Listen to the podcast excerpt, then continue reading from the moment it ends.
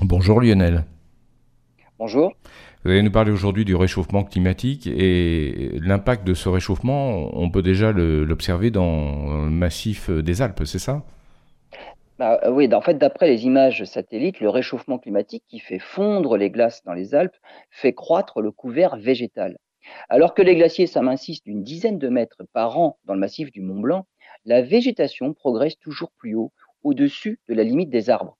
La progression de la végétation pourrait sembler une bonne nouvelle dans la mesure où ce phénomène pourrait favoriser la captation du carbone. Mais cela ne va pas compenser les effets négatifs le changement de couleur du sol fait que les montagnes plus vertes réfléchissent moins la lumière du soleil que lorsqu'elles sont blanches. Et cet effet favorise bien plus le réchauffement, qui à son tour entraîne une fonte des glaces encore plus importante. C'est un cercle vicieux entre la neige et la végétation qui va conduire à des changements de plus en plus importants à l'avenir.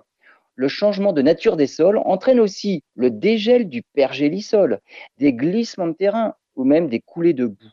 La neige et la glace dans les Alpes jouent aussi un rôle dans l'approvisionnement en eau potable et sa disponibilité est de plus en plus menacée.